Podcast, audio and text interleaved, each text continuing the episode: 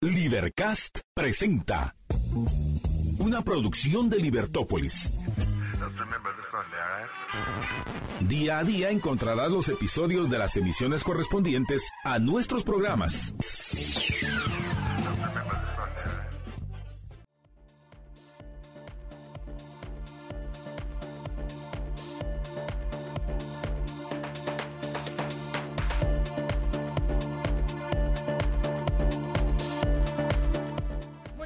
Radio Escuchas, estamos en una nueva emisión de su programa Libertópolis al mediodía. Le saluda Jorge Jacobs. Marta Yolanda se une con nosotros en el siguiente segmento.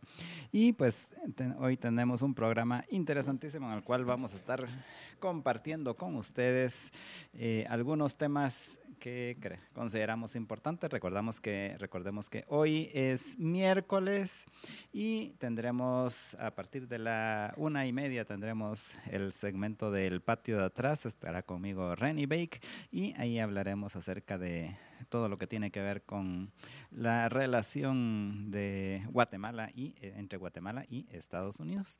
Y mientras tanto, pues vamos a conversar hoy queremos enfocarnos eh, acerca de las situaciones que se han estado dando en Quetzaltenango y eh, hacer nuestras reflexiones al, al, respecto.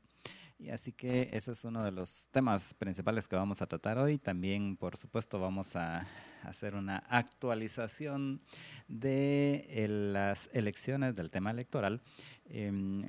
Con relación a, las, los sucesos, las noticias que se han venido dando alrededor del el proceso electoral, si ya se inscribieron, si no se han inscrito, quiénes, quiénes han presentado ya su su solicitud de inscripción. Recordemos, eh, seguimos recordando que es lo que están haciendo ahorita los em, potenciales candidatos es presentar su solicitud de inscripción, luego el registro de, el registro de ciudadanos em, revisa la información, revisa la papelería y eh, determina si pueden ser inscritos o no como candidatos.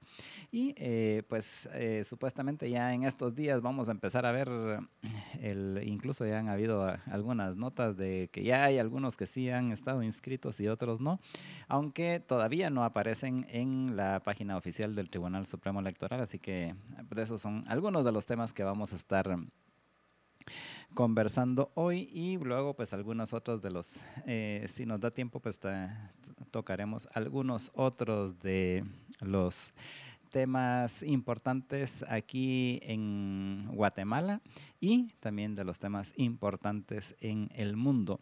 Así que eh, pues los invitamos a que estén en sintonía con nosotros. Les vamos a contar también un poco de Twitter Spaces que hicimos ayer y eh, el de las eh, siguientes actividades, pues hablaremos más adelante. Y también recordamos que hoy en la tarde tenemos la siguiente sesión del Club de Lectura, en donde estamos eh, analizando, conversando con relación al libro Heridas tiene la noche de don Paco Pérez de Antón.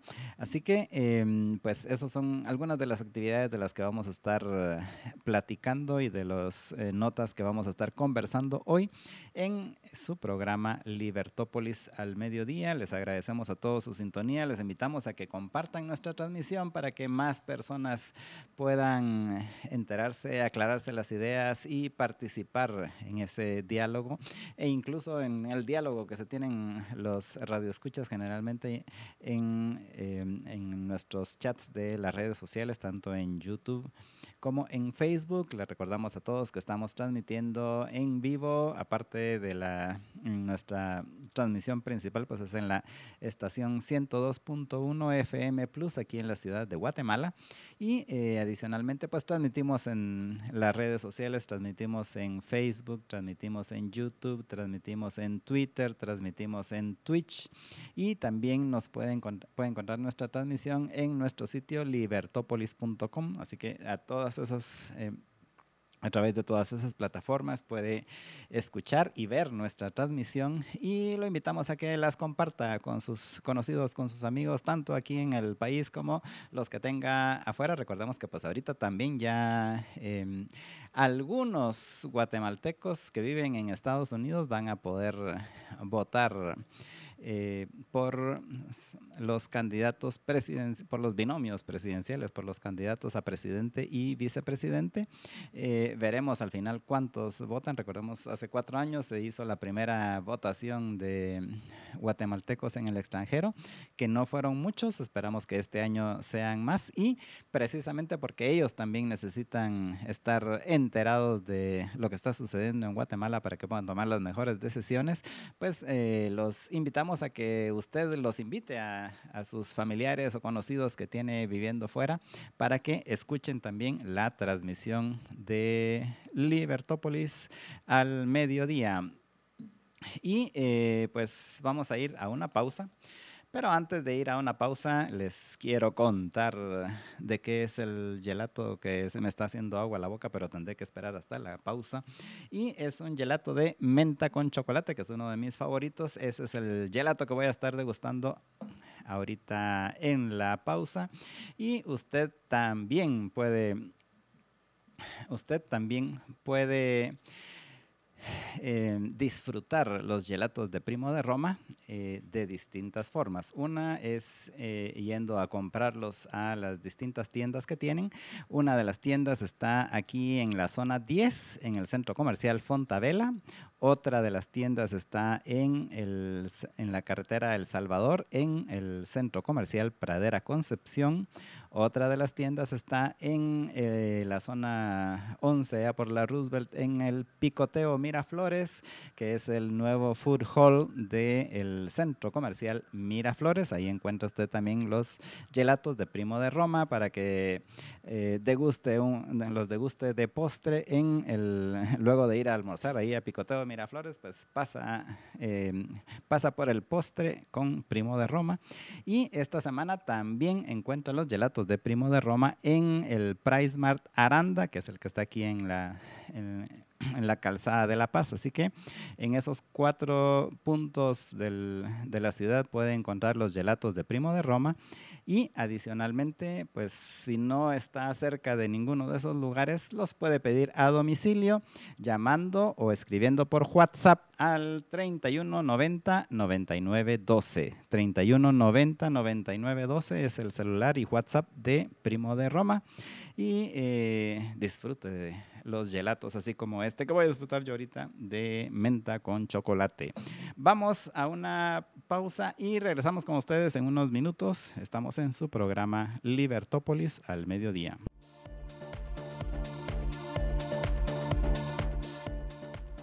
Muy buenas tardes, estimados amigos. Es para mí, Marta Yolanda Díaz Durán, un gran gusto unirme a la transmisión del mediodía de Libertópolis junto con mi amigo Jorge Jacobs. Y en este segmento Vamos a comentar con ustedes la nota que nos quedó pendiente de ayer, que tiene que ver con eh, el envenenamiento de estos eh, tres perritos en Shela y todo lo que esto ha causado, cómo ha conmocionado a la segunda ciudad más importante de nuestra Guatemala y no únicamente a, los quetzaltecos, sino mucha gente en otros lugares, incluida la capital.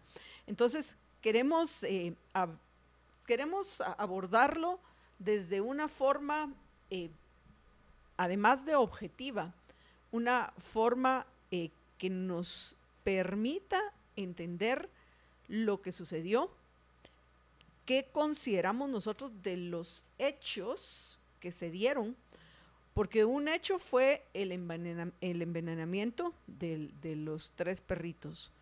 Otro hecho es la reacción de, muchos de los quetzaltecos.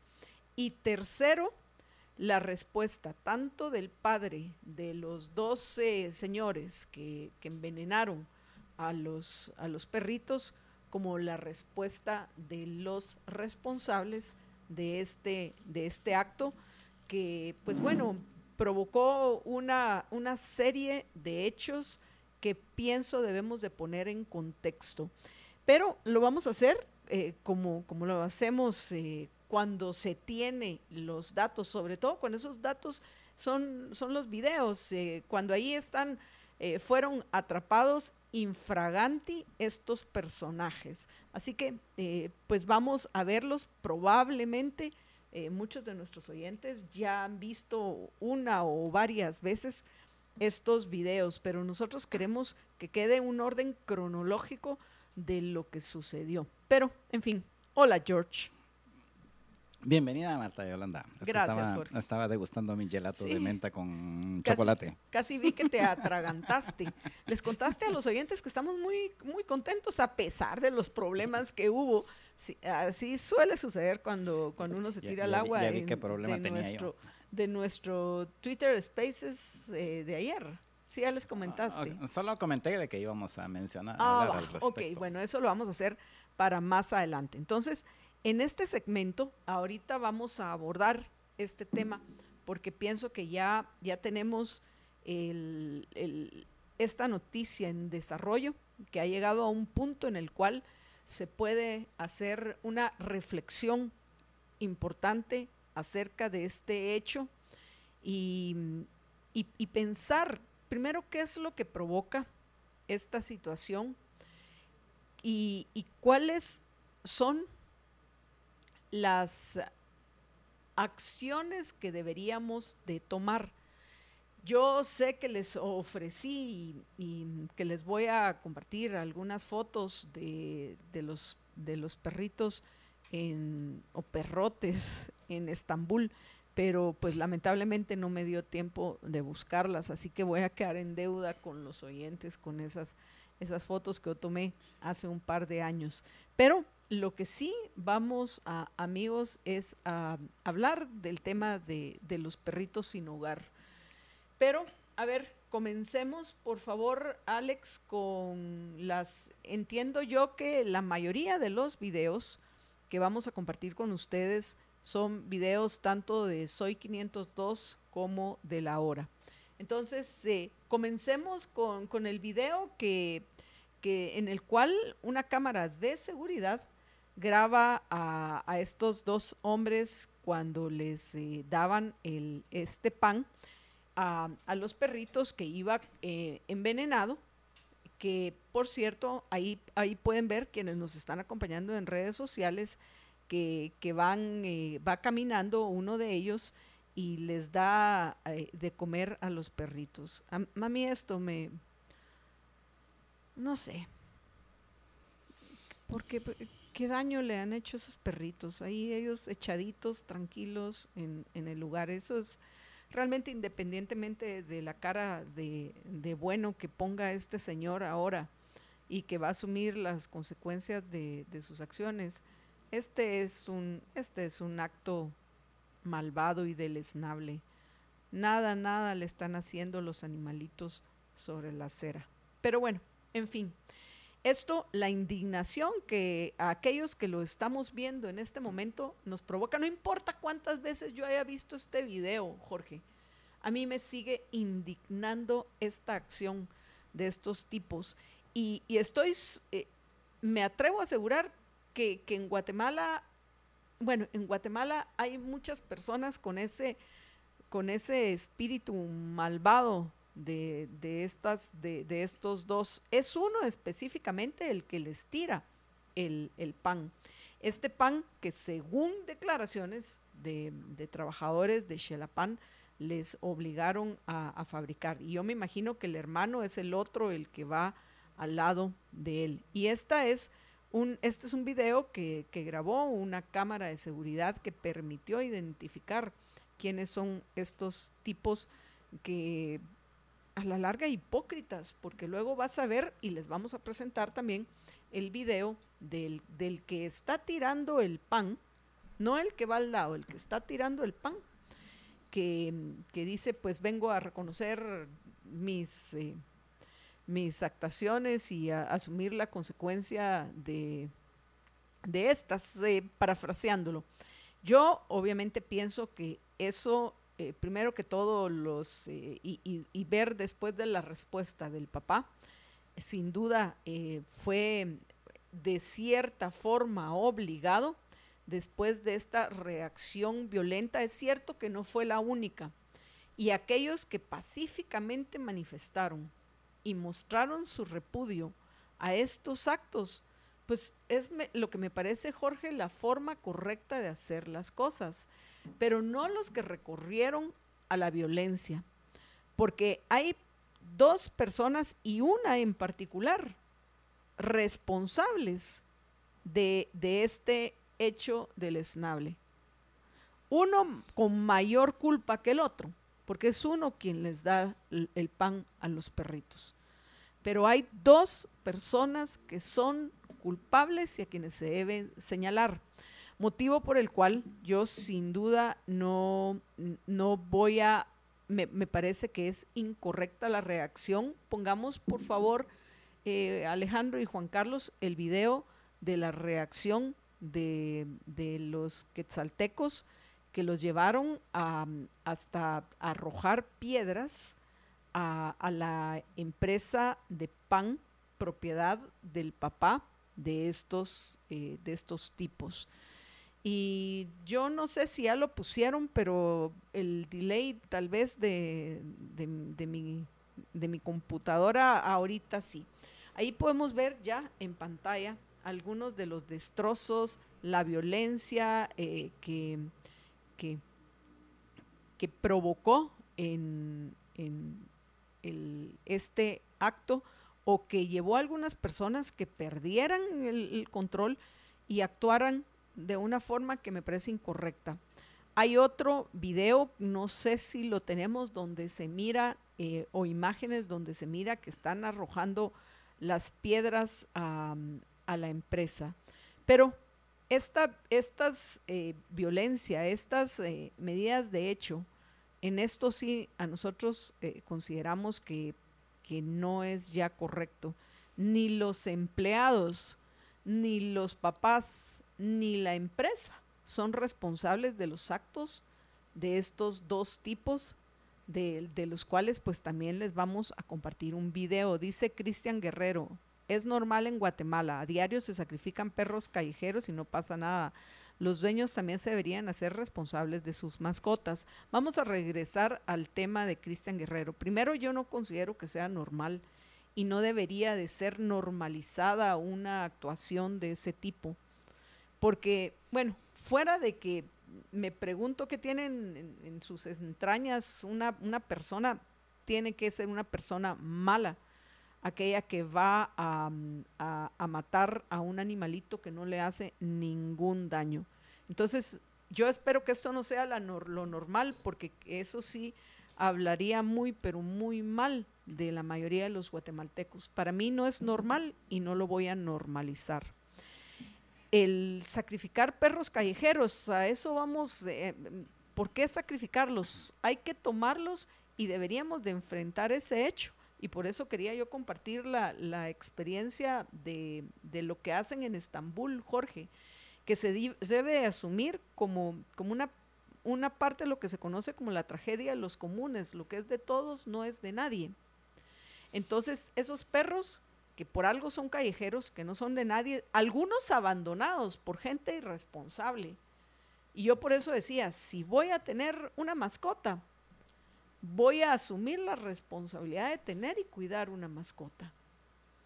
Y también de otros delincuentes, criminales, que como saben que hay gente que, que gente noble, gente sensible, que quiere llevar a su vida, a su familia, a una mascota, se aprovechan de aquellos que salen, por ejemplo, los domingos a caminar en pasos y pedales y les venden animales que ellos están criando para esa venta.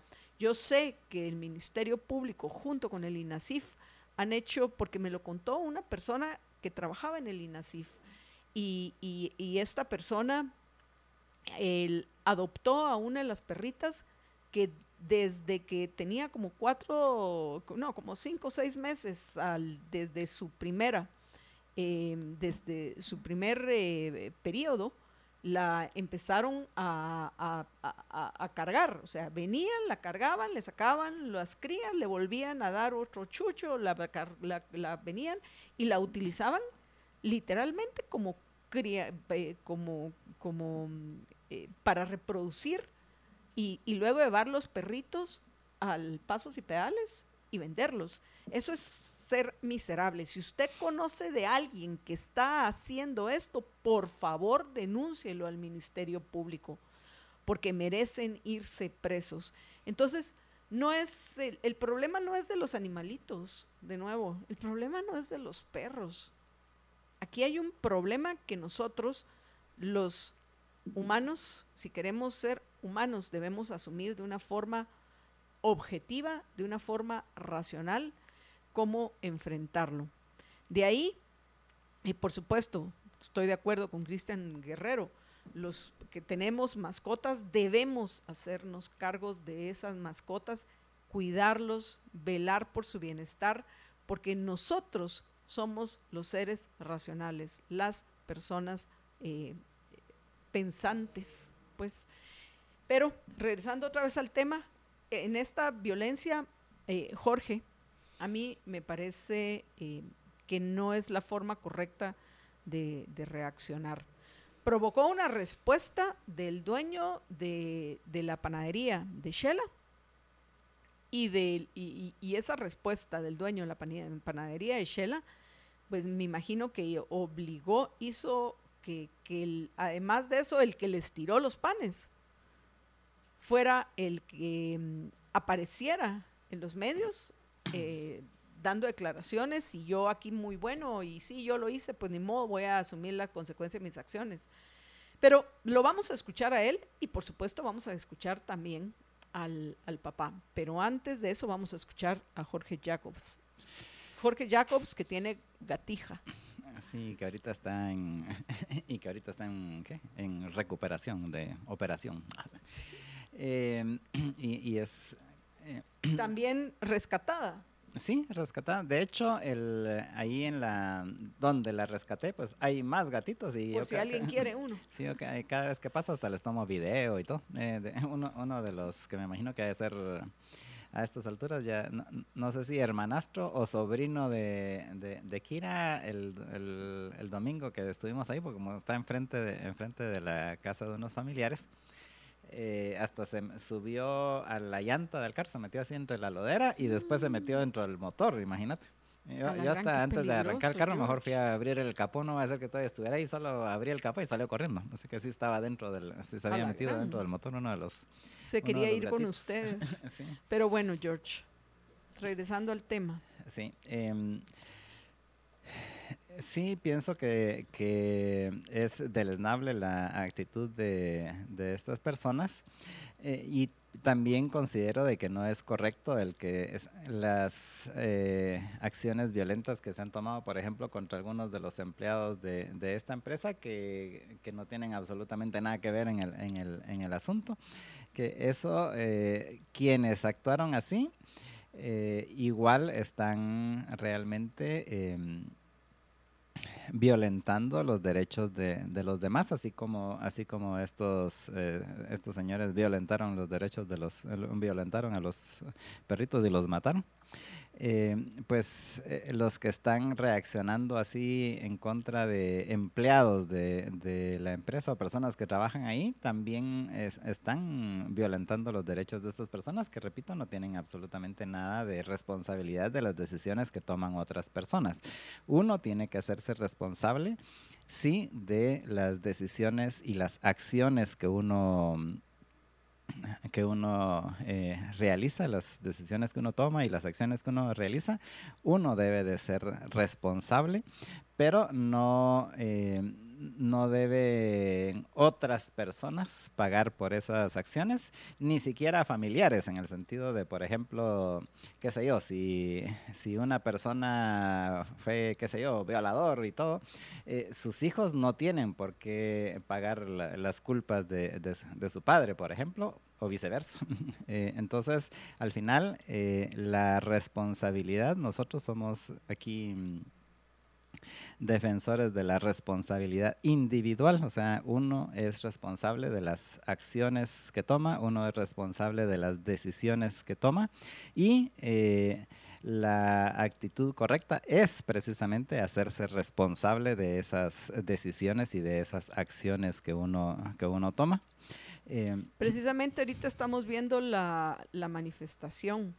Esa es una buena una manifestación una vez sea pacífica, no violente los derechos individuales de otros, pues es la forma de uno expresarse, esté uno o no de acuerdo con lo que se esté eh, eh, presentando, discutiendo, promoviendo. El punto es que no sean hechos violatorios de los derechos de otros, como sucedió con los que agredieron a trabajadores y dañaron propiedad privada o propiedad de, de la, de esta eh, panadería, Jorge.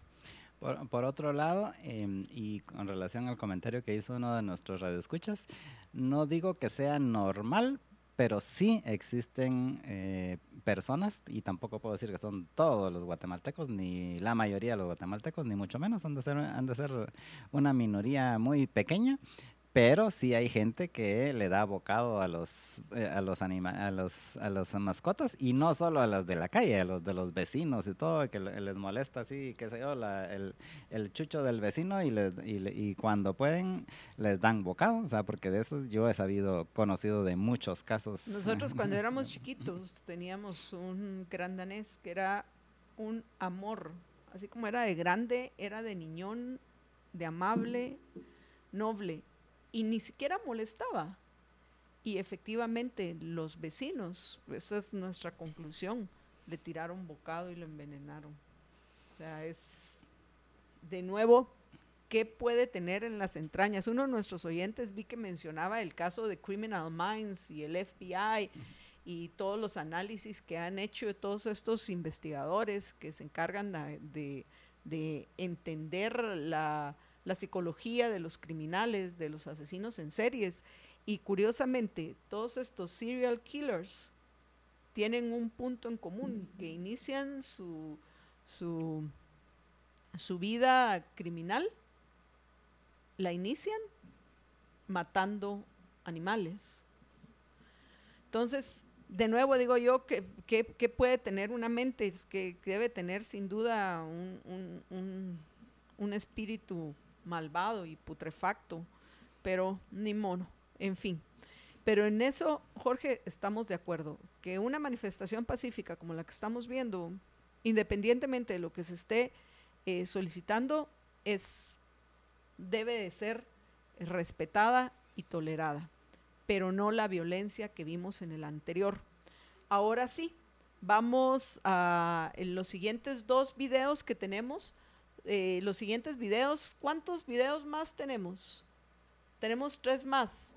Eh, ¿Tenemos de los dos hijos o solo de uno? Tenemos videos de los dos hijos y el video del papá. Entonces vamos a, poner los eh, videos de los dos hijos y, del papá para que luego los podamos comentar y por supuesto también ustedes, apreciables oyentes, se formen como debe de ser su propio juicio, se formen su opinión. Adelante.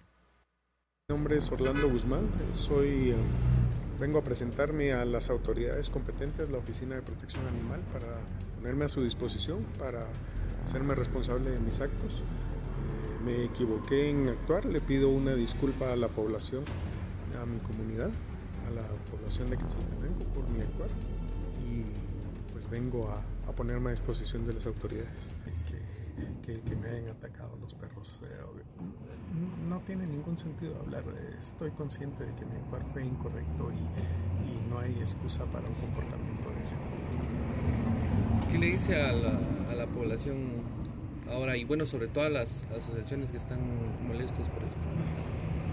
Que ojalá lo que estoy viviendo, lo que me está pasando. Como el audio de este, no sé si lo escucharon los oyentes. ¿Tú escuchaste algo, George? Este donde se supone que él se está justificando, no lo escuchamos, el audio no se escuchó. A ver, pon, retrocedámoslo por favor, porque nosotros eh, aquí no, no escuchamos nada. Gracias. Y vengo a ponerme a disposición las autoridades de la Oficina de Protección Animal porque soy responsable de mis actos. Quiero todo el corazón, pues, pedirle disculpa a la población, pedirle disculpa por mi y vengo a hacerme responsable de mis actos en todo lo que deba, en todo lo que pueda, para que la situación de los perros que viven sin embargo, pues eh, se ha también enviado esa disculpa en las redes sociales. Sí, eh, de hecho manifiesta mi, deseo por, corregir mis errores y por hacerme responsable de las equivocaciones que he cometido. Eh, que, estoy siguiendo en, el MAGA y también a apoyar título personal las asociaciones. ¿Reconoce que sí efectuó esa acción entonces? Reconozco que mi actuar no fue correcto. Reconozco que mi actuar debió haber sido diferente y que la solución al problema que existe debió haber sido una solución distinta. ¿Qué opina de toda la situación que ocurrió ayer, eh, sobre todo eh, contra la empresa familiar que ustedes administran? Es lamentable. Eh, yo soy una persona individual y la gente que trabaja en Chalapán es inocente de mi actual.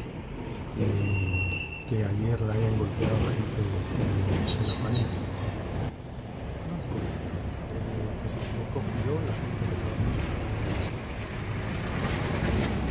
es ¿Qué mensaje? Lo, lo ocurrido, digamos, el, eh, ese día, eh, digamos, ¿qué pasó por su mente o, o, o por qué decidiste tomar esa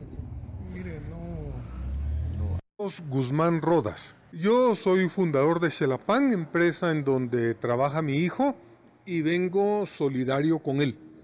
Aquí a la puerta, a acompañarlo. Aquí lo dejo en la puerta, aquí lo espero para que él vaya a asumir la responsabilidad de sus actos, actos condenables, de los cuales él, él y solo él es eh, la persona que debe responder pero como padre y como empresa, eh, nosotros eh, somos solidarios y vamos a trabajar para ayudar a que un problema que afecta a la comunidad, que son los perros callejeros, que son en verdad perros en la calle, tengan una situación que permita que los quetzaltecos eh, no estemos enfrentando tantos problemas, porque a veces no se puede circular y nosotros queremos ayudar a solucionar el problema. En la medida en la que podamos hacerlo, yo principalmente como padre voy a hacer, voy a hacer lo que pueda. ¿De qué manera se comprometen ustedes como empresa a contribuir con esta situación, que es un problema que se está agravando el tema de los perros callejeros en la ciudad? como empresa no, no nos estamos comprometiendo porque la empresa es ajena.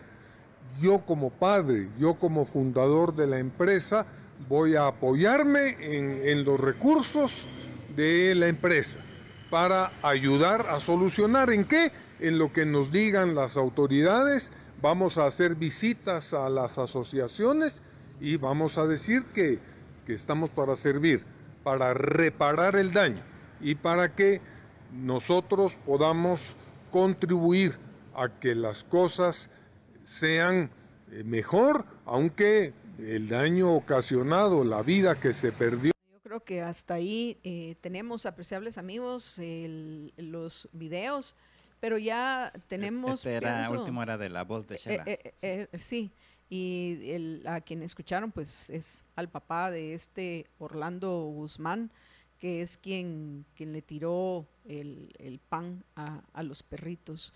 Y, en fin, los, los perros callejeros, al final de cuentas, Jorge, el origen del problema, como yo mencionaba, son las mismas personas irresponsables. Aquellos dueños que, se aburren, que se desesperan, o, los que se van a vivir a otro lado y no quieren gastar en llevarse la mascota y lo sueltan y es así como se van multiplicando. Los que han hecho de aprovecharse del, los que llegan con el, con el deseo de, de tener una mascota y adoptarlo y, y, se los venden como un perro rescatado de la calle cuando no es así, porque tienen granjas de crianzas de perros precisamente para venderlos dentro de esas circunstancias. Esos son delincuentes, son criminales y si usted conoce a alguien, por favor denúncielo en el Ministerio Público. Ahí también tenemos parte del, del origen del problema. ¿Y cómo solucionarlo? Sin duda con esterilizaciones masivas que yo entiendo que hay muchas eh, o hay suficientes grupos de, de, voy a decir, de amantes de los animales, de, de, centros, así como nuestros amigos del Santuario de la Vida Animal, que por cierto han llegado al extremo, recuerden que tienen alrededor de 800 perritos, por eso nosotros hacemos siempre el esfuerzo por poderlos ayudar y motivar a aquellos que los puedan de alguna manera todos los meses apadrinar algún perrito porque con 20, 30 quetzales al mes que, que se pueda apoyar, mucho se hace. Y se imaginas que, que si se lograran, yo qué sé, que se lograran 10 mil personas aportando que vaya en Guatemala, ¿cuántos somos? 17 millones, eh, digamos que esos 17, eh, la mitad no tienen ingresos, somos, eh, vaya, 8 o 9 millones de adultos que ya tenemos ingresos. Si si de esos lográramos, por lo menos aquí en el caso del santuario, 10 mil personas aportando 30, 40 quetzales al mes, no, no, no solo indignándose cuando eh, se dan este tipo de hechos eh, cuestionables, eh, deleznables, porque por más desesperado que estés, no vas a recurrir a esas medidas. Entonces sí, ahorita este se da de, golpes en el pecho, pero actuó mal y se da golpes en el pecho porque lo cacharon infraganti. Pero si no, exactamente como decía uno de nuestros oyentes, si hubiera hecho el loco y tranquilo me voy a dormir, ¿cómo puede dormir? O sea, ¿qué, qué, qué mente puede dormir con un acto eh, deleznable como este? Qué bueno que lo atraparon y esto que les sirva de, de, de, advertencia a aquellos que creen que, que eso es, ah, hagámoslo total, solo es un perro, no, es un animal. Y, aquellos que tenemos mascotas, sabemos que los animales son sensibles, tienen cierto nivel de conciencia y confían en el ser humano. Estos perritos confiaron en este desgraciado, en este tipejo, que muy arrepentido estará, pero es un tipejo desgraciado en mi opinión. Y si yo me lo topara algún día en la calle, sin duda le escupiría en la cara. Porque sí, porque, porque me parece que que obviamente no a los perritos no se les va a poder compensar. Ojalá que algunos otros perros que se encuentran en la calle salgan beneficiados de estos y que se logre espacios donde puedan vivir y, y, además de eso se les esterilice, porque el, el, hay que hacer eso. Lo que hay que hacer es esterilizaciones masivas para parar el problema. Y luego, como yo comentaba, en, en el caso de Estambul, la, mayoría de los turcos, eh, hay, en Turquía hay muchos musulmanes, entonces dentro de sus creencias, las mascotas, aunque ahorita ya las ha sido, ya, ya eso se ha ido relajando, por lo menos en, en, Turquía, la mayoría de personas consideran eh, dentro del contexto de su religión que no es correcto dedicarle tiempo y tu amor a cuidar dentro de tu casa una mascota pero sí fuera de ellas. Entonces es interesante cómo, sobre todo en la parte del, Estambul viejo, donde fue Constantinopla, no en la parte moderna de, Estambul, vas a encontrar, ahí ya ves más propietarios paseando sus perritos, etcétera. Pero del lado del, voy a decir, del casco viejo del Estambul, de, donde están las, las mezquitas más eh, conocidas del, área, la gente, los que viven ahí, han asumido como propios los perros que viven en la calle. Ellos conviven y conviven de forma pacífica con unos perros hermosísimos, son unos perros enormes, Jorge, parecen osos. El que tenga curiosidad, mm, eh, googlee los eh, perros en Estambul o los perros turcos, hay hasta una raza ya específica. Y, vas a ver que la gente convive. Yo cuando dije caminaba y miraba el gran perrón a mi lado, decía, ¿y este qué onda? Pero de lo más normal, la gente llegaba, los acariciaba, los alimentaba, no con pan envenenado, y los cuidan como las mascotas del, del por así decir, del de, la comunidad. Lo mismo con los gatos. Para los gatos es interesante que en un lugar donde hasta donde habían ruinas, encima de las ruinas, como no se podían tocar, ahí habían construido casas para los gatos. Entonces, no los tenían en su casa, pero la gente se preocupaba de cuidarlos. Probablemente esa solución es poco probable para Guatemala. Y ahorita la solución más eh, evidente es la, además de la esterilización, pues eh, que personas nobles como son, repito, nuestras amigas del santuario de vida animal, que se hacen cargo en la medida de sus posibilidades, porque quisiéramos que esos 800 perritos estuvieran en las condiciones en las cuales está la Kira, la gatita de Jorge, o la Dagny, mi perrita. Pues eso quisiéramos para esos 800 perritos, pero eso no es probable. Pero por lo menos están mejor en la finca donde los tienen y los alimentan y se preocupan de ellos. Pero ya con 800 perritos más no sé dónde se pueden recibir. Lo que hay que, eh, eh, hay que conocer y sé que hay más personas que hacen este, porque eso es lo que han encontrado como la misión de su vida. Entonces lo que hay que hacer es buscar y ayudar a estas personas y, y, ayudar a rescatar estos perritos y el tiempo de vida que tengan, que tengan dentro, repito, del contexto, la mejor calidad de vida posible. Eso es lo que yo, Marta Yolanda Díaz Durán, pienso. Por supuesto, esto no es cuestión del, del, gobierno, aunque hay una ley que protege a los animales y, me imagino que esa ley le van a aplicar a este señor Guzmán.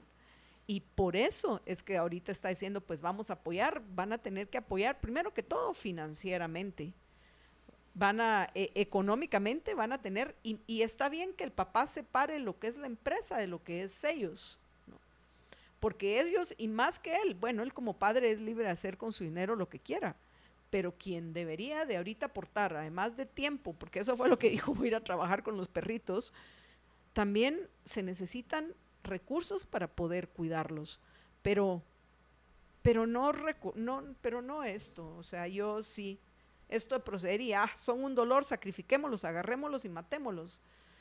Eso a mí, Marta Yolanda Díaz Durán, y hablo solo por mí, me parece malvado, me parece miserable, me parece deleznable. Y aquellos que lo hagan me parecen personas despreciables. En, efecto, y eh, eh, uno de los principales problemas o una de las principales soluciones es precisamente la que mencionaba Marta Yolanda con relación a la, esteril, a la esterilización, porque el, lo que tienen, eh, pues no sé, eh, el, el, ritmo de los perros, pero en el caso de los gatos entiendo de que eh, una, una, vez leí de que una pareja de, de gatos, o sea, literalmente si teniendo todos los gatitos que pueden, resulta que en, en, dos años casi que son no sé ni cuántos cientos de gatitos los que podrían los que podrían tener.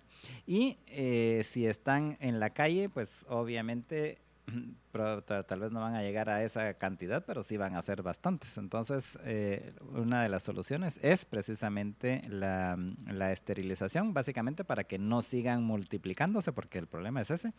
Y, eh, y una vez pues no sigan multiplicándose, eh, pues poco a poco con el tiempo se irá eh, ir reduciendo la cantidad de, animalitos que están en la calle, a menos que siga la gente haciendo em, el, eh, dejándolos en la calle, que es, que, es algo muy importante de tomar en cuenta en el sentido de que eh, si uno en algún, nunca ha tenido mascotas, pues yo tenía, eh, de, de, adulto no había tenido mascotas, pero de niño, pues, nosotros, o sea, yo vivía en el campo, nosotros, repito, ya lo he contado algunas veces, nosotros en la casa teníamos tres perros, cinco gatos, gallinas, chompipes, de, de todo había en, la casa.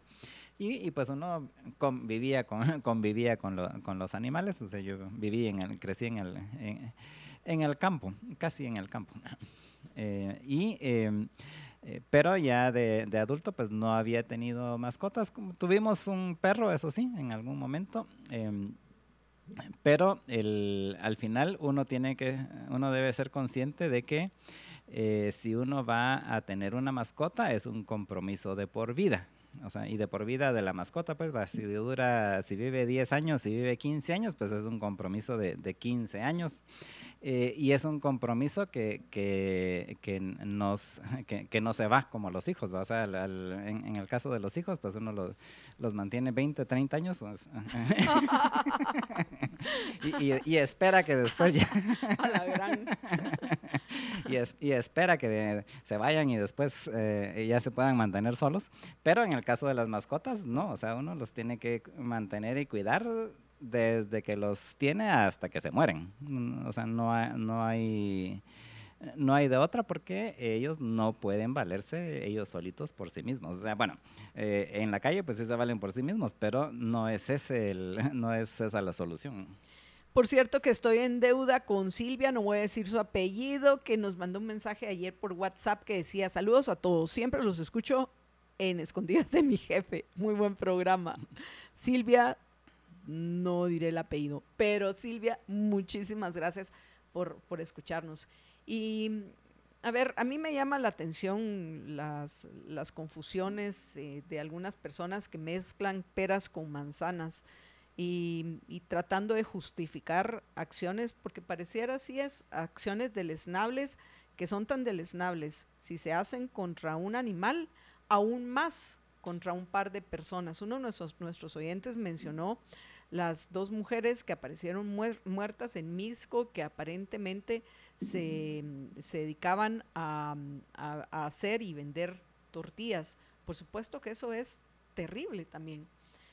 Y, las raíces de ese problema, que a lo mejor mañana podemos hablar de, la situación de la delincuencia y en, en nuestra Guatemala, mucho del origen de esa delincuencia que hoy vivimos, bueno, además del gobierno que no cumple con sus funciones por estar distraídos con temas que no le corresponden, es, tiene que ver también con la prohibición que, hay de, a la, la prohibición a la producción, distribución y consumo de sustancias prohibidas por el gobierno de Estados Unidos, que hoy cada vez empeora la situación porque ya no son únicamente las drogas, voy a llamar naturales, sino son las drogas sintéticas las que hoy eh, están, eh, eh, pues se están distribuyendo en Guatemala y en otros lugares que por supuesto Estados Unidos es el mercado más importante,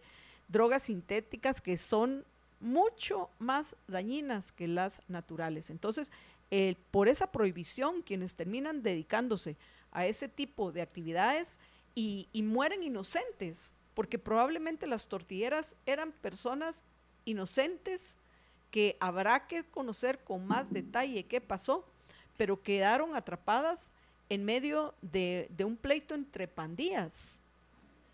No conozco mayor detalles acerca de ese asesinato, pero por supuesto que es condenable, pero no porque sea mayor el crimen definitivamente cuando se acaba la vida de un ser humano, eso no significa que no seamos personas sensibles, humanos y que, y que también estemos en contra de estas miserables acciones eh, eh, con animalitos indefensos que en la mayoría de las veces confían en uno, como se ve, ve en ese video que los tres animalitos, que por cierto me llama la atención que hasta nombre tenían. Eso significa que había quienes cuidaban y velaban por ellos, porque tenían nombre los perritos. No eran cualquier cosa, eran, eh, a ver, los nombres eran, eh, ay, no los tengo yo aquí, pero tenían hasta nombre estos, estos perritos. Entonces, no hay que mezclar peras con manzanas y por favor, los que ahorita sacan su pensamiento ideológico extremista de ese eje estatista, donde dice los que están protestando en contra del envenenamiento de los de los eh, de los animalitos, animalitos son los proabortos. Por favor. Qué ridiculez. Qué ridiculez. Ni siquiera vio las imágenes, que yo no vi a ninguno proaborto ahí. Y escupirle a la cara a alguien no es una acción de odio, sino es de desprecio. Por lo menos si vamos a utilizar términos, utilicemos los correctos. Sí es un desprecio a ese, a, un tipo de, de, esa calaña. Y, y sí, lo haría. No odio a esta persona, pero sí la desprecio. Y así yo le mostraría mi desprecio. Pero, en fin, Jorge, ya vi la hora. Yo creo que yo me voy a tener que despedir y se supone que íbamos a estar en la actualización. Se llaman Nusita, Loba y Negrito. Gracias, Alex, por compartirnos esa información. Pero bueno, Jorge, eh, todavía me da chance de quedarme unos minutos más después del siguiente segmento para por lo menos estar en la actualización, porque ya tenemos el primer político registrado y no saben, algo, no saben los oyentes de quién se trata. Y estamos pendientes de, de comentarles acerca de nuestro Twitter Spaces, que por cierto, Parece que hay algunos que les funcionaba peor el audio que a nosotros, porque ahí está el señor Baquiax eh, diciendo que los que estábamos en el Twitter Spaces íbamos a votar por Jordán Rodas. Yo creo que se confundió. Yo vi que en un momento se conectó, pero se me hace que se debe haber desconectado por su mala señal y saber ni a dónde se conectó, porque a Jordán Rodas creo que nadie ni siquiera lo mencionó. Pero bueno, Así es la gente. El punto es que el Twitter Spaces estuvo muy, pero muy, muy bueno. Así que vamos a irnos a una breve pausa y cuando regresemos brevemente les vamos a comentar acerca de esto y vamos a actualizar la información del proceso electoral. Eh, quédense con nosotros, pero antes de eso, George. Así es, solamente, pero eh, si usted quiere obtener un préstamo con grandes beneficios y pagar menos cada mes, pues Cooperativízate en UPA. Puede escribirles al 2290-7777, 2290-7777 y solicitar su préstamo UPA ahora mismo. Puede hacerlo también contactándolos a través de las redes sociales, buscándolos como Cooperativa UPA o a través de cualquiera de las agencias que tienen en la capital, en Amatitlán, en Villanueva, en Villacanales, en Escuintla, en Palín, en Misco y en Antigua Guatemala es la cooperativa UPA que le apoya con los préstamos UPA.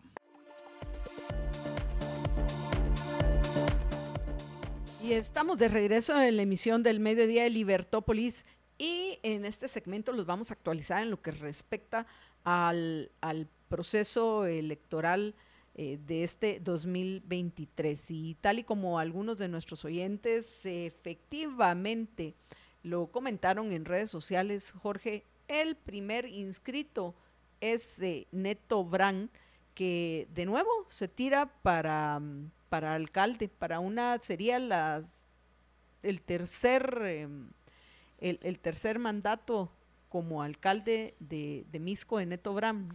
En caso de que gane. En caso de que gane. que yo, sé, yo sé que nos escuchan muchos misqueños, a ver qué piensan, cuál es el ambiente en Misco. Eh, ¿Consideran que hay una probabilidad de que sea electo nuevamente eh, Neto Brand? ¿Tú qué pensás, George? Pues no soy, eh, ¿qué? No, soy residente del municipio de Misco. Em, pero eh, entiendo de que hay mucha gente que está en desacuerdo con Neto Brand, pero también entiendo que hay mucha gente que está muy contenta con Neto Brand, aunque sea por el pan, y circo. es que tristemente, la, mucha, mucha gente lo que le encanta es el circo. Y, y, el, y el panito también. Sí que no sea del, del, panito del que estábamos hablando en el segmento anterior. Pero fíjate que lo podemos, hasta podemos hacer una analogía ese pan viene envenenado. Ese pan que te tiran los populistas, ese pan que te tiran aquellos que quieren que votes por ellos, ese pan con el que te ofrecen en un futuro una vida mejor, viene envenenado. Ese pan viene envenenado, porque no te va a darte comer, ni a ti, ni a tus seres queridos. Solo es para tenerte entretenido, mientras te roban lo que lo poco o mucho que hayas tú ya ganado y lo que hayas producido dependiendo de cómo tú has sido parte del círculo virtuoso de creación de riqueza, el círculo vicioso de los vividores, de los parásitos, que tristemente, como hemos comentado en varias ocasiones, este eh, sistema de incentivos perversos dentro del cual vivimos, eso es lo que promueve el que los, la mayoría, con contadas excepciones, pero la mayoría de los que quieren llegar al ejercicio del poder, quieren llegar por el dinero, que van a manejar de los tributarios y por supuesto por el poder mismo. Pero fíjate Jorge que sí, ese pan está envenenado, ese pan está envenenado. No hay que caer como cayeron Nusita, Loba y Negrito en esa trampa. Y, y el circo, por favor, debería ser más una tragedia que un circo lo que, lo que se vive en política. Pero, en fin, a estas alturas, amigos, otras de las notas que tenemos para ustedes en la actualización eh, sobre las elecciones es el que mm, ya por lo menos hasta hoy por la mañana se habían registrado 11 binomios, Jorge, 11 binomios presidenciales. Y no sé si vale la pena, y eso te lo dejo a ti, el comentar esta, esta nota de, la preocupación de algunos organismos internacionales u ONGs de derechos humanos, entre comillas, que señalan que el deterioro democrático es un riesgo para los comicios de junio. Pues al fin, ayer en este, en este experimento, porque fue un experimento que hicimos en los Twitter Spaces, que aprendimos mucho. Primero que todo, aprendimos que es mejor utilizar nuestros datos y no estar conectados al Wi-Fi porque en el Wi-Fi teníamos problemas. Paréntesis, para el audio, Jorge se, escuchaba todo robótico, de repente cambió y ya funcionó. De ahí em, el, el, el, lagging, el, el, delay de cuando tú hablas a cuando llega el sonido. Lo que pasa es que luego ya todos los delays se van uniendo, entonces sí había una conversación. Al final, pues yo hasta contenta estoy de que logramos llegar a un número de 100 personas. 100 personas me pareció increíble para la primera vez, sin la experiencia que nosotros teníamos. Y, pues bueno, estamos aquí mucha. Hablemos, ¿quiénes estamos preocupados por lo que está pasando en nuestra Guatemala? Y sí, yo, como lo dije en los Twitter Space, en el Twitter Space, en el espacio en el que Cuando dijiste que ibas a votar por Jordán Rodas, ¿no? Cuando dije, ah, de plano él será nulo. No te digo, de plano a mí se me hace que se salieron, se confundieron y saber ni a dónde se metieron. Ah, en fin, pero ese es problema. Eh, recuerden que aquí somos creyentes de la responsabilidad individual, así que ese es el problema de quien se confundió. Yo lo que sí dije clarísimo es que yo iba a votar nulo. El, voy a, ver. Así le dicen ahora a Jordán Ross. el nulo. El punto es, eh, ah, pero eso sería una campaña en contra del nulo. Eso solo algunos que quieren, yo quiero a mi candidato, yo quiero que voten mi candidato o mi candidata. Eso es el que a mí me gusta, es el que yo quiero porque ese es el que va a promover la agenda que mi corazoncito esa tan linda maravilla, lo que yo quiero que intervenga el, el, Estado en mi favor, porque yo quiero que todos tengan mis valores y principios. Entonces, esta, y los que llaman al voto nulo, qué bárbaros, porque están beneficiando, por favor, a Jordán Rodas, qué risa. Entonces, el punto es el, el, el, el punto es que yo no voy a caer en la presión de, ah, es que si no votas por el menos peor, va a llegar el peor al ejercicio del poder. Porque eso es una farsa. Ahí está Alejandro Yamatei. Pésimo.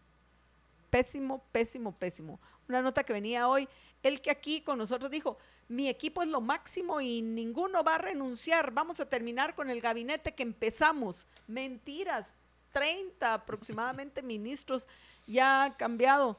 El, este gobierno no se diga que no hizo nada ni por el sistema penitenciario, no sacó, ni siquiera intentó que eh, sacar a Guatemala el Parlacén, se han, han, han, robado a manos llenas, las carreteras son un desastre y ahorita las andan chapuceando por todos lados porque es año de elecciones, aumentó el, el presupuesto general de malgasto y despilfarro de, de los eh, guatemaltecos eh, de una forma estratosférica enorme, promovió el terrorismo fiscal y, para colmo de males, nos ha dejado todavía más endeudados a los guatemaltecos de lo que veníamos antes.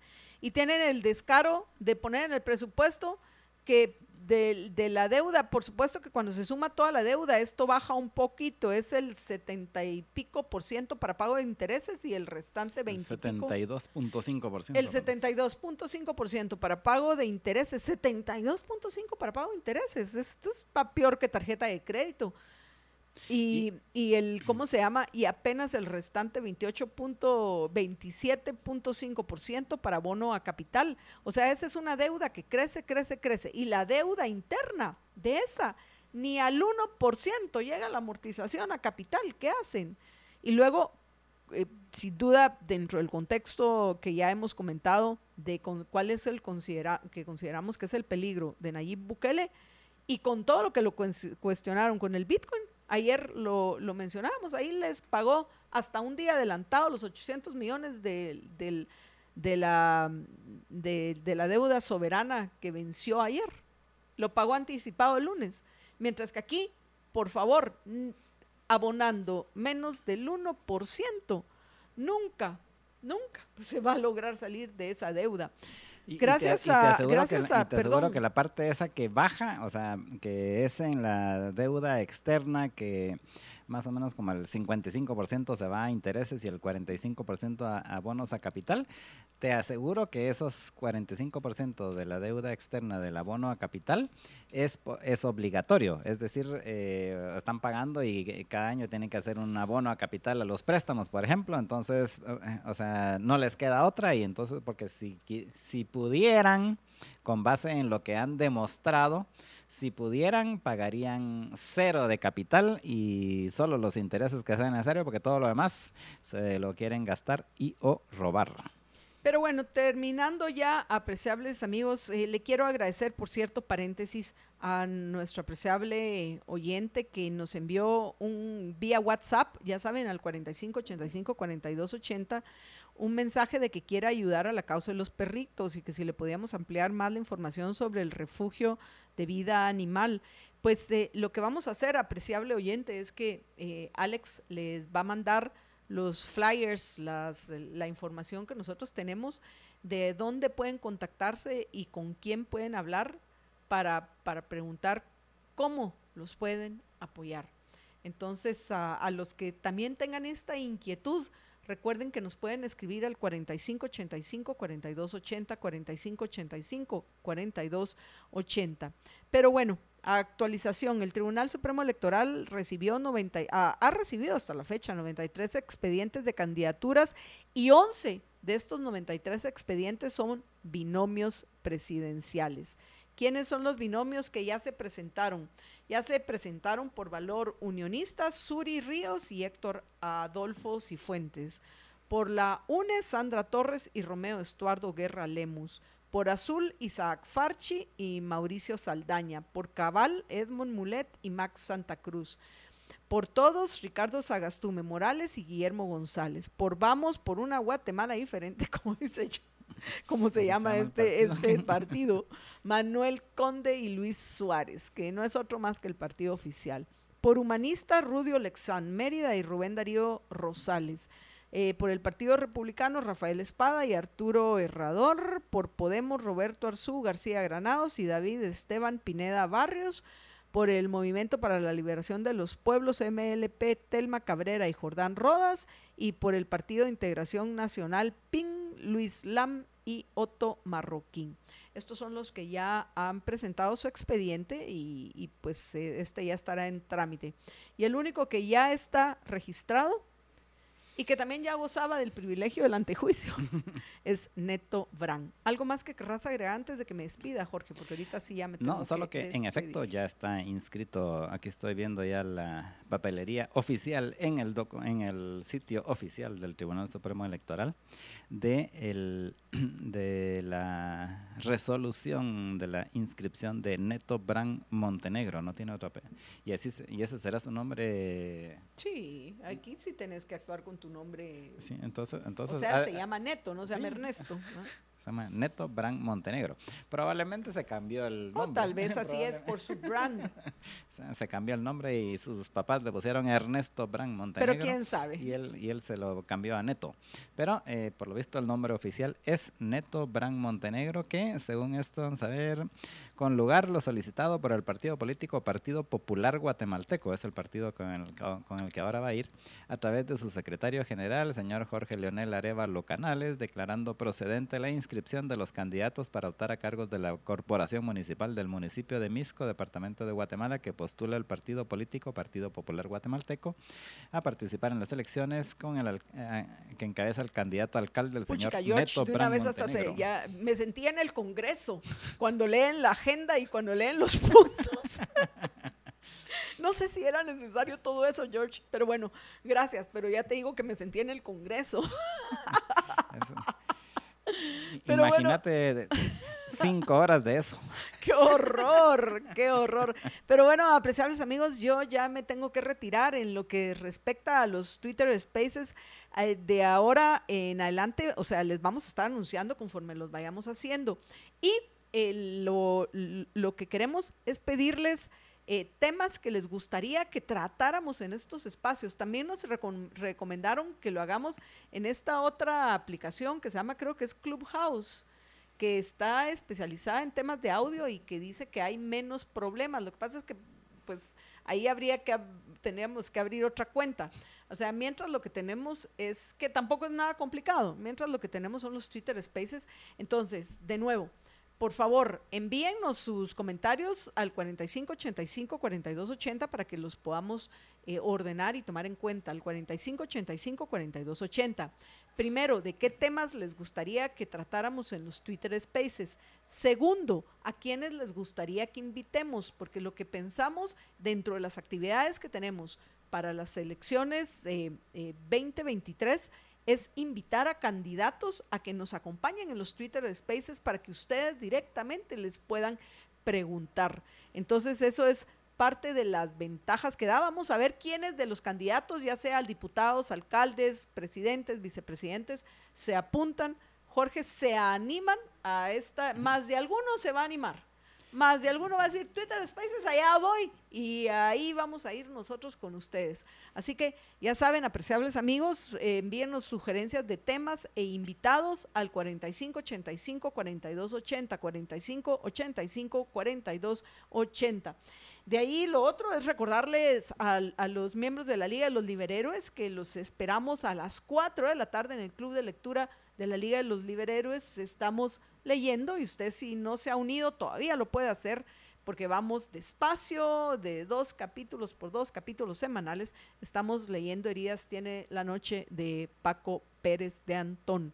Y finalmente, les quiero recordar a los oyentes lo importante que es que cuiden su sistema inmunológico y su sistema digestivo, en particular por los, las noticias y los hechos que nos vienen en los próximos meses, aunque realmente uno lo debería decir porque uno se aprecia y uno se valora. Más ahora que ya viene el mes del amor propio, o sea, el mes del cariño. No podemos amar a otros si no nos amamos a nosotros mismos. En fin, ámese, cuídese, protéjase, invierta en usted mismo. Yo lo hago yo y, y mis seres queridos tomando ya como hábito de vida una onza todos los días del blend de ELA para cuidar nuestro sistema inmunológico y una onza del aloe vera gel de ELA para cuidar nuestro sistema digestivo.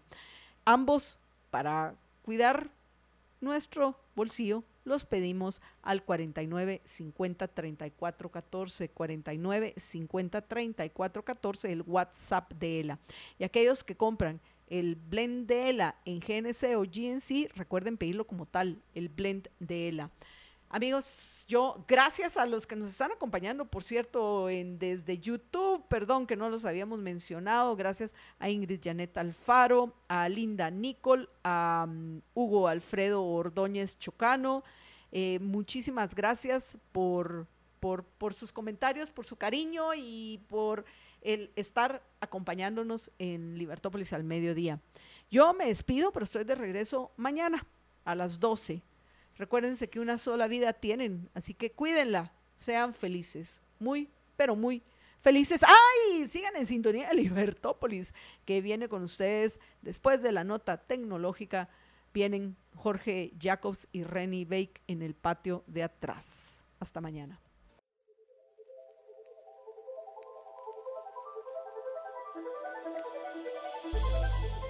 En la nota tecnológica de hoy, pues una noticia importante que ya habíamos tenido algunos eh, preludios, pero finalmente este lunes eh, Microsoft y OpenAI anunciaron una inversión de varios años y de varios eh, millardos de dólares, multi-billion dollar investment de Microsoft en OpenAI. Eh, que es esta, que es OpenAI, pues es la empresa responsable de generar el chat GPT, el que se ha hecho famoso en las últimas eh, semanas o meses. Y, eh, pero no solo del chat GPT, también hicieron otro que es de síntesis de imágenes que se llama DAL-I, así como de DALI, pero DAL-I, le pusieron E, en, es en inglés, algo así como para tratar de parecerse a como sería DALI, el apellido del famoso pintor. Eh, luego también hicieron otro que se llama GitHub Copilot, que eh, ayuda también con inteligencia artificial a los programadores y varias otras aplicaciones y desarrollos que han ido diciendo. Pero el más famoso actualmente es el ChatGPT. Y eh, se había rumorado desde hace unos días que Microsoft iba a invertir 10 mil millones de dólares en OpenAI eh, básicamente para poder incorporar la tecnología del chat GPT dentro de las aplicaciones. Se ha hablado mucho y lo mencionamos en algún momento de, de que van a incorporar el chat GPT o la tecnología del chat GPT en la máquina de búsqueda de Microsoft, que es la famosa, o no tan famosa más bien, Bing, que en todo caso por ahora no muy famosa, pero es la segunda después de, después de Google, aunque muy por detrás de, de Google. Y hasta han habido rumores de que ahora hasta están preocupados en Google de qué va a pasar con Bing teniendo la tecnología de ChatGPT. Y a mí me parece muy bien que se utilice la tecnología de ChatGPT para las búsquedas, en este caso en la, en la máquina de Bing. Pero pienso que todavía una aplicación mucho más práctica y que yo la espero con ansias es integrar la tecnología de ChatGPT eh, en las aplicaciones de en, las aplicaciones de productividad o de ofimática como le dicen o como quieran llamarlas pero básicamente las aplicaciones el procesador de palabras la hoja electrónica la eh, aplicación de presentaciones en las cuales eh, realmente podría hacer mucho más hacernos mucho más productivos a quienes las utilizamos habitualmente para eh, poder em, desarrollar mejor y de más rápido los em, textos, las hojas electrónicas, eh, cualquier eh, producto que uno está haciendo, pues tener la colaboración, el apoyo de ChatGPT. Así que a mí me parece que esa podría ser una de las formas de elevar la productividad mundial de, de manera muy acelerada. Así que esperemos que eso sea uno de los proyectos en desarrollo en esta eh, renovada alianza, porque ya Microsoft ya había invertido en otras dos ocasiones en OpenAI, no a este nivel. Y adicionalmente, OpenAI utiliza la, infraestructura de Microsoft, el, el sistema este Azure de servidores en la nube para, eh, para el desarrollo de sus aplicaciones. Así que esperemos cosas interesantes que se vayan a ver en el futuro cercano con esta nueva alianza entre Microsoft y OpenAI y su producto estrella, el chat GPT. Esta es la nota tecnológica que llega a ustedes gracias al patrocinio de Tigo.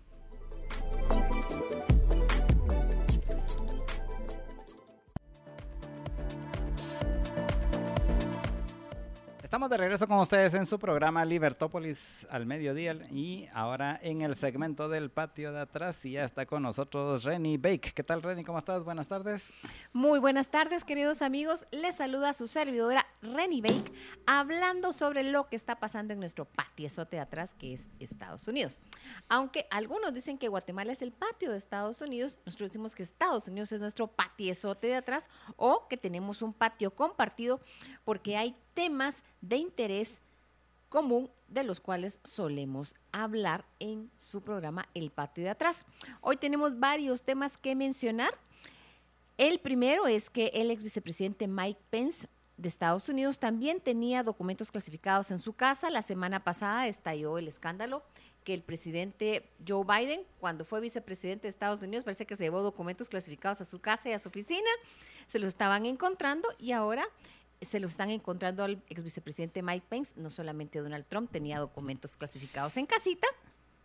Y luego, una noticia que no quiero dejar de mencionar es que ya hay embajador de Estados Unidos ante el, ante el Salvador, que ese apellido es el, no, es el señor William Duncan y se espera que pronto llegue a, a El Salvador.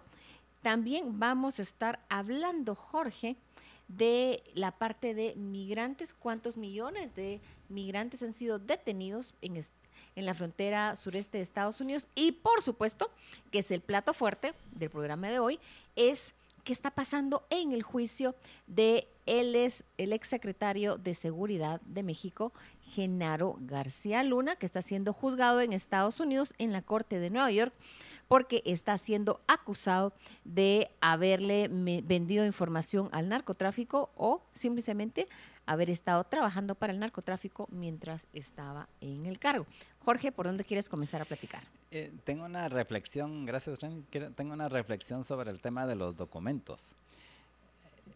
¿Cuál será el, cuál será el impulso, la motivación eh, para que alguien que ha sido un funcionario, eh, que ha sido, eh, qué sé yo, presidente, vicepresidente, eh, y que ha tenido acceso a muchísima información secreta, porque obviamente por eso es, por eso es el, eh, de, de, quedarse con esos papeles. O sea, no, no me lo explico, lo querrán como souvenir, lo, porque al final eh, son cosas que probablemente son secretas, pero que, que ya a estas alturas ya, ya no ha de tener mayor secreto. Generalmente son secretas cuando están tomando las decisiones y, y bueno, ¿será que vamos a ir a atacar Irak o no vamos a ir a atacar Irak? Y al final deciden que sí, pero ya después de eso, pues ya la, eso ya es ya no es secreto obviamente, o, cosas así. Me refiero que, que, que no, entiendo. Eh, puedo entender el descuido, eso sí lo puedo entender. que, me lo llevé a mi, a mi, casa el fin de semana en lo que estaba trabajando y después lo dejé, eh, me guardaba en una gaveta y se me olvidó. Va. Pero, pero más de eso no, no entiendo cuál puede ser, si es fetichismo o qué, por qué quedarse con esos documentos y, y, y guardarlos y que después todos finjan demencia y que, ¿sabes? Yo no sabía que ahí estaba. No, no, no entiendo esa parte. ¿Me lo podrás explicar? No soy psicólogo, me vas a decir, ¿no? Eh, no, es que mira, primero habría que ver, hay distintos niveles de clasificación y dependiendo del tipo de funcionario, es así como tienen acceso a ciertos, eh, digamos, a cierta documentación porque tienen que tener un clearance, o sea, una investigación de que es una persona decente, que lleva al gato o al perro a bañarse, que no anda en cosas raras. O sea, Pero si ya es presidente, si es presidente o vicepresidente, es elegido, es elegido por el pueblo y entonces tiene top, o sea, top secret, pero hay distintos niveles de información.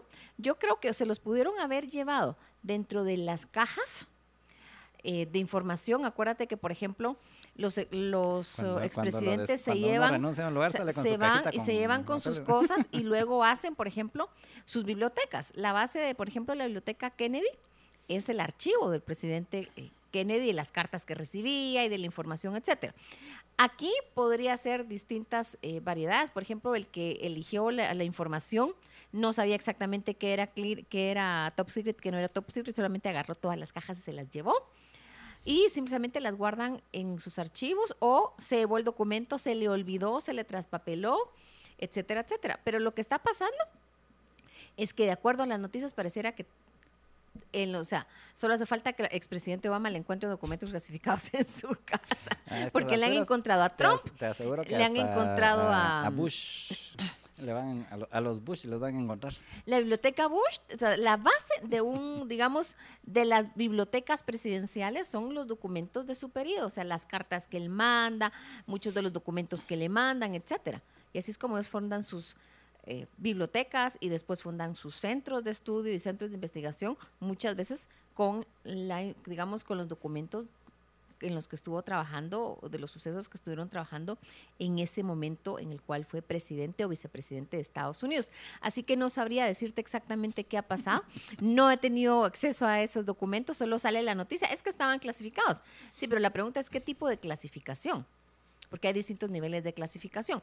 Y dos, ¿quién eligió qué había que llevar? Solamente metieron todas las cajas, todos los papeles en una caja y se los llevaron para su casa, que también puede suceder. Entonces, eso es una gran duda, pregunta que hay, ya iremos mirando después. Ahora van a surgir la, la nueva ocup- ocupación. Selector de papelería de los expresidentes. No, ahora van a poner a alguien del FBI cuando estén eligiendo qué papel llevarse y cuál no. Ese se puede, ese no se puede, ese sí puede, ese no se puede.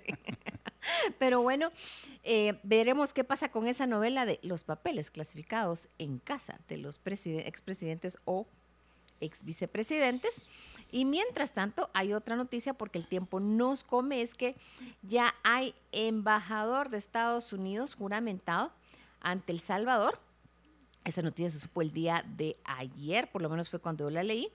Y es William Duncan, un embajador o diplomático de carrera con más de 30 años de experiencia y esperan que llegue pronto a El Salvador. Si recordarás, habían nombrado a alguien que no recibió el beneplácito del am, presidente salvadoreño Bukele, así que han nombrado a otra persona y creo que eso es importante porque este año, de acuerdo a mis cálculos, se tiene que ir el actual embajador estadounidense. Tendrán, tendremos que entrar al proceso sea, el bueno, de ¿y quién Guatemala. viene?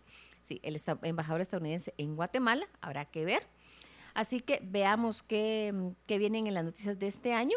Luego, temas interesantes, Jorge.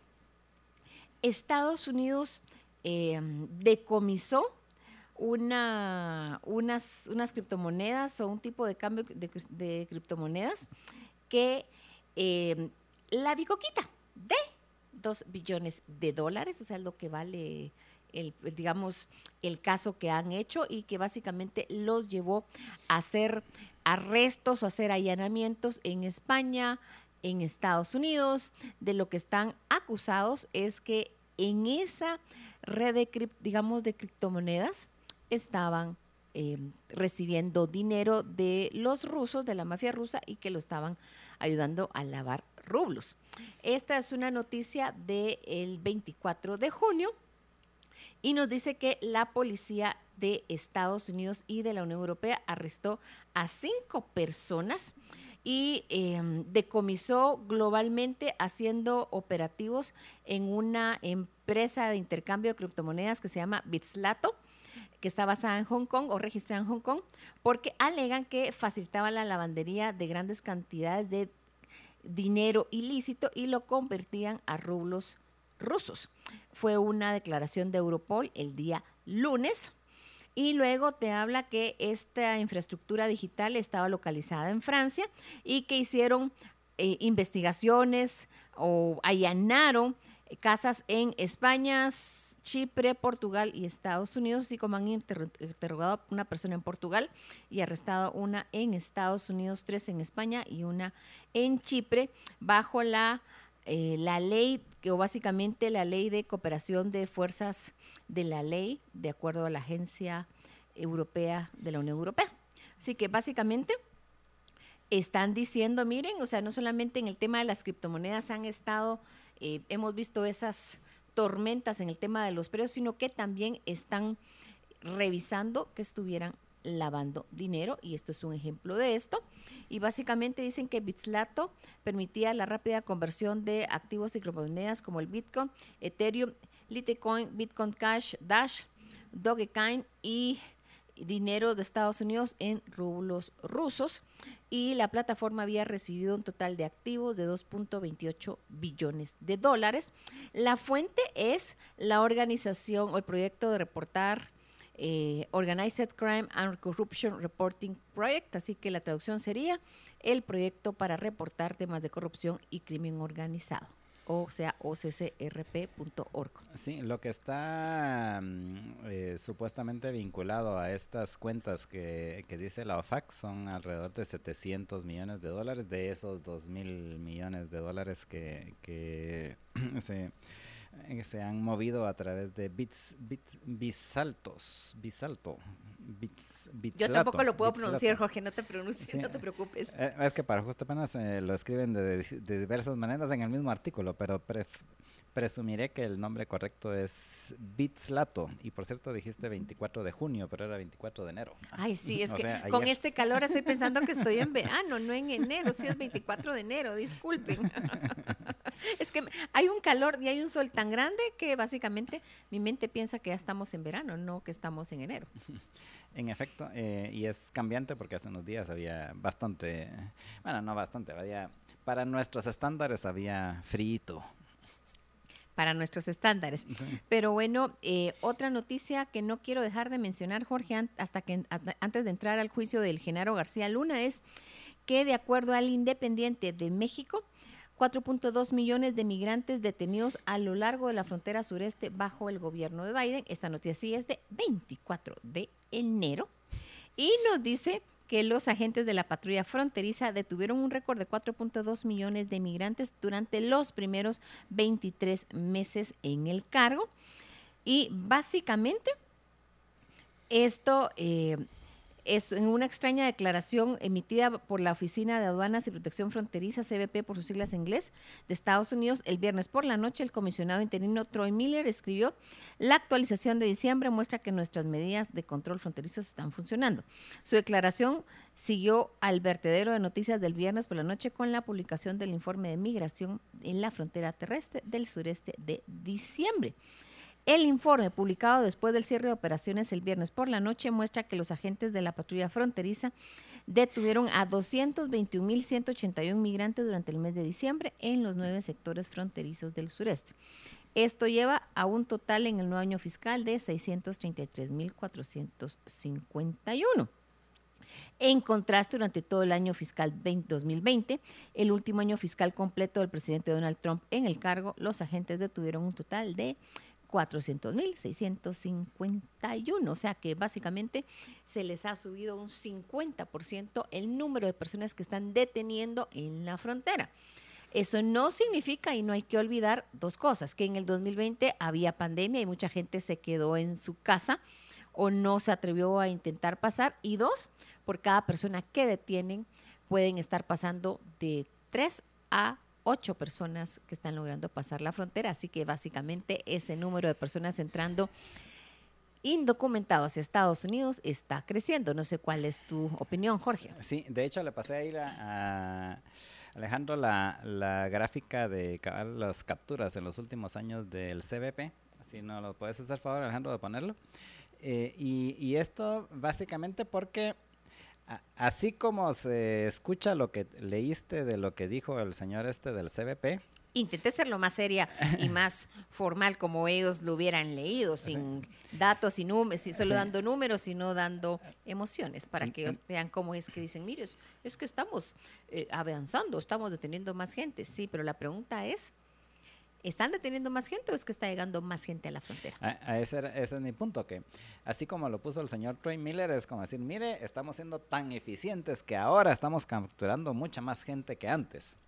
E, eso es básicamente lo que dijo.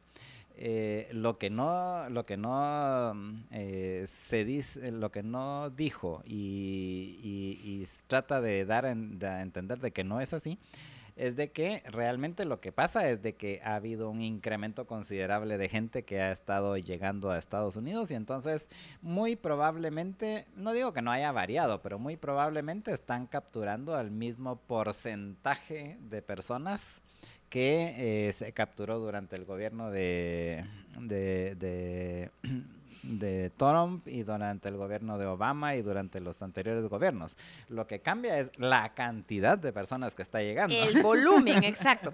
Una cosa interesante de que este comisionado Miller siguió culpando y sigo leyendo la noticia y el Independiente de punto eh, MX el comisionado Miller siguió culpando a otros países por la crisis de migración irregular sin precedentes que se desarrolló inmediatamente después del que el presidente Joe Biden asumiera el cargo hace dos años. Este nuevo desafío migratorio no es exclusivo de Estados Unidos, desvió Miller. Hay 2.5 millones de venezolanos ahora viviendo en Colombia y 1.5 millones en Perú. Brasil y Chile albergan a más de 350 mil haitianos y la cantidad de nicaragüenses desplazados en Costa Rica se han más que duplicado solo en los últimos 12 años.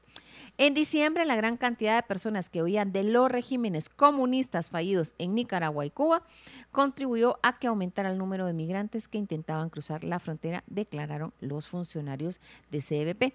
Hay que recordar, y lo voy a mencionar en este momento, que incluso las autoridades estadounidenses han cambiado las reglas y cómo van a acoger o les van a dar asilo a los ciudadanos de eh, Cuba, Venezuela, que estén intentando llegar a Estados Unidos. Ahora están estableciendo una especie de programa, o realmente establecieron un programa donde, por ejemplo, usted es un cubano que vive en Miami.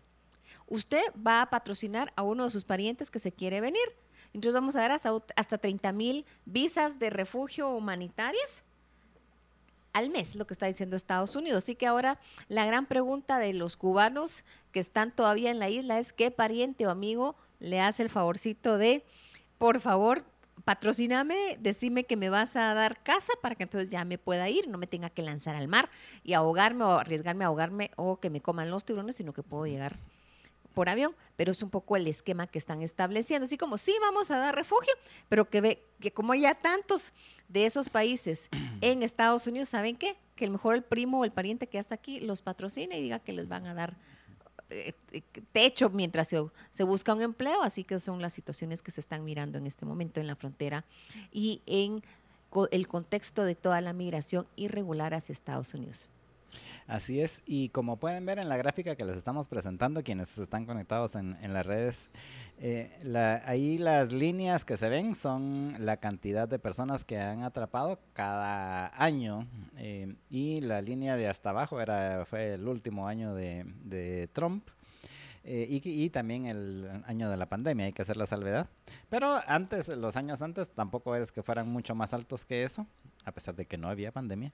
Y luego, a partir de enero, de la línea azul es el año pasado, bueno, el año uh, fiscal, recuérdense que ahí están en años fiscales, eh, y esa línea azul, ahí donde empieza a subir, justo donde empieza a subir, es de enero a febrero. En febrero tiene, tiene así un repunte y a partir de ahí se ha básicamente mantenido y con una, una leve tendencia al, alza. Eh, a lo largo de todo el 2021, a lo largo de todo el 2022. Y si ven la línea eh, así más oscura que se ve en la esquina superior izquierda de la gráfica, esos son los últimos tres meses que eh, aparecen ahí básicamente porque como es año fiscal, entonces es de octubre a septiembre. Y entonces ahí estamos hablando de octubre, noviembre y diciembre del 2022, que ya es el año fiscal 2023 en Estados Unidos. Y como pueden ver, continúa la tendencia al alza. La tendencia al alza, esos tres meses son casi que de los más altos eh, de, de los últimos años. Y estamos hablando de que ahí... En octubre se capturó a 230 y, vamos a ver, solo voy a leer bien. Eh, en octubre se capturó a 231 mil personas, en noviembre a 234 mil y en diciembre a 251 mil, que es el récord hasta ahorita, entiendo. De, de, personas capturadas en la frontera. Pero eso al final, como lo mencionábamos, es un reflejo de la cantidad de gente que está llegando a, a Estados Unidos. Probablemente ha bajado un poco el, la relación esa que mencionaba Renny de, de, de los que pasan versus los que capturan. Pero aún así es un montón de gente. Mira, y no quiero dejar de mencionar que de acuerdo a Infobae, el Comité Internacional de Rescate advirtió que la crisis humanitaria en Haití y Venezuela se agravará si no se aprueban más fondos de asistencia. Así que si la crisis se agrava, habrán más migrantes ilegales intentando llegar a Estados Unidos. Como el tiempo nos come, Jorge, no quiero de mencionar, dejar de mencionar dos cosas. Juicio, ¿no? Sí, el, al juicio. Uno, primero un tribunal de Miami condenó a Nicolás Maduro y al cartel de los soles a pagar 153 millones por la tortura de un preso político. Y luego el juez, el juicio de Genaro García Luna, que básicamente está generando chorros de tinta, enormes titulares en México. Aquí casi no ha salido nada de la noticia, aunque somos frontera sur de, de México. Genaro García Luna es un exsecretario de Seguridad Pública de México, lo que pudiera ser nuestro el equivalente al Ministerio de Gobernación. Él fue secretario de Seguridad Pública en la época de Felipe Calderón, luego fue asesor, se quedó una temporada en México y luego en el 2012 se fue a vivir a Miami. Hace tres años más o menos fue eh, acusado por el, um, el, tribunal, por un tribunal de Nueva York de que realmente él había recibido dinero de carteles del narcotráfico y que era un tema de corrupción relacionada a narcotráfico. Genaro García Luna tiene la característica que él fue el que desarrolló y supuestamente era el que estuvo implementando en primera línea la fallida guerra contra las drogas o los carteles en México que literalmente hizo que ese país entrara a un baño de sangre y que la seguridad en ese país se, básicamente se perdiera, los niveles de inseguridad siguen altísimos y el tema de los enfrentamientos contra los carteles es casi que pan de cada día en ciertas áreas en México. Pues resulta que el juicio de Genaro García Luna se está desarrollando en el mismo tribunal que condenó al Chapo Guzmán, incluso algunos dicen que este es el caso, el juicio al Chapo Guzmán 2.0, que este es uno de los juicios que viene después del juicio al Chapo Guzmán porque está relacionado se le acusa de cinco delitos, uno de los cuales es, por ejemplo, haber recibido dinero la, del narcotráfico, distintos carteles, y la gran discusión que había la semana pasada era, uno, quiénes iban a ser los miembros del jurado, que era un poco como la discusión, cómo estaba la selección del jurado, etcétera, etcétera. Y luego, ahora el juicio que ha comenzado esta semana, básicamente hace eh, dos días, primero ha pasado eh, han pasado un par, digamos, de, de narcotraficantes arrepentidos que fueron arrestados por Estados Unidos y que están contando algunos detalles. Características interesantes, eh, Jorge. Ayer también salió en Infobae un artículo sobre que hubo un general mexicano que intentó advertirle a Felipe Calderón que él sospechaba de García Luna. Y en vez de escucharlo, básicamente se lo volaron a él. Se lo volaron, lo arrestaron y se pasó 11 meses en la cárcel, que luego lo soltaron. O sea, ya, había, ya se había ido Felipe Calderón y entró Peña Nieto, entonces lo soltaron, pero hicieron pedazos su nombre y lo acusaron de cosas infundadas. Pues resulta que 10 años después salió el sobrino de diciembre. Él se lo dijo, él le, dije a él le dijo a Felipe Calderón que él sospechaba de Genaro García Luna y en vez de haberlo escuchado, lo que hicieron fue destruirle la carrera. Otras cosas que han salido en el juicio es que pareciera que Genaro García Luna le dio información a los carteles para, para eh, de esa forma que ellos pudieran identificar que era un informante de la DEA que estaba infiltrado dentro de los carteles y ese informante fue secuestrado, torturado y asesinado. Así que básicamente están comenzando a salir gotitas de información y el juicio apenas lleva tres días. Cosas interesantes o la gran pregunta que yo me hago es, este, vamos a ver, Genaro García Luna es México. Tienen también el juicio pendiente de Juan Orlando Hernández, expresidente de Honduras. Y Guatemala, que estamos como el jamón del charco, es como el jamón del sándwich, no del charco, el jamón del sándwich es, ¿y qué información puede llegar a salir de Guatemala? Porque la cocaína que pas llegaba a Honduras se perdía en la frontera con Guatemala y de pronto, ¿qué Mila- pasa con...? Milagrosamente reaparecía en México. ¿no? Reaparecía en- o sea, yo no sé qué pasa, o sea, se lo llevaban volando los pajaritos o qué, pero son temas interesantes, Jorge, porque también los tiempos en que este hombre influyó era los tiempos que de una u otra forma tienen que ver con gente que ahora está eh, jugando, están entrando a la campaña política aquí en Guatemala, así que veamos qué sucede en los próximos días o meses. Desgraciadamente el tiempo se nos avan- se nos va comiendo el tiempo, yo me tengo que retirar y muchísimas gracias a todos los oyentes y googleen qué está pasando en ese caso porque es sumamente interesante y a ver qué otros grillos y caja de Pandora va a salir de ese juicio relacionado a Guatemala o puede que no. Así es, muchas gracias Reni. Y lamentablemente, en efecto, ya se nos acabó el tiempo, así que los invitamos a que continúen en sintonía de los programas de Libertópolis y en Libertópolis al mediodía nos volvemos a escuchar mañana a las 12 del mediodía. Pasen feliz tarde.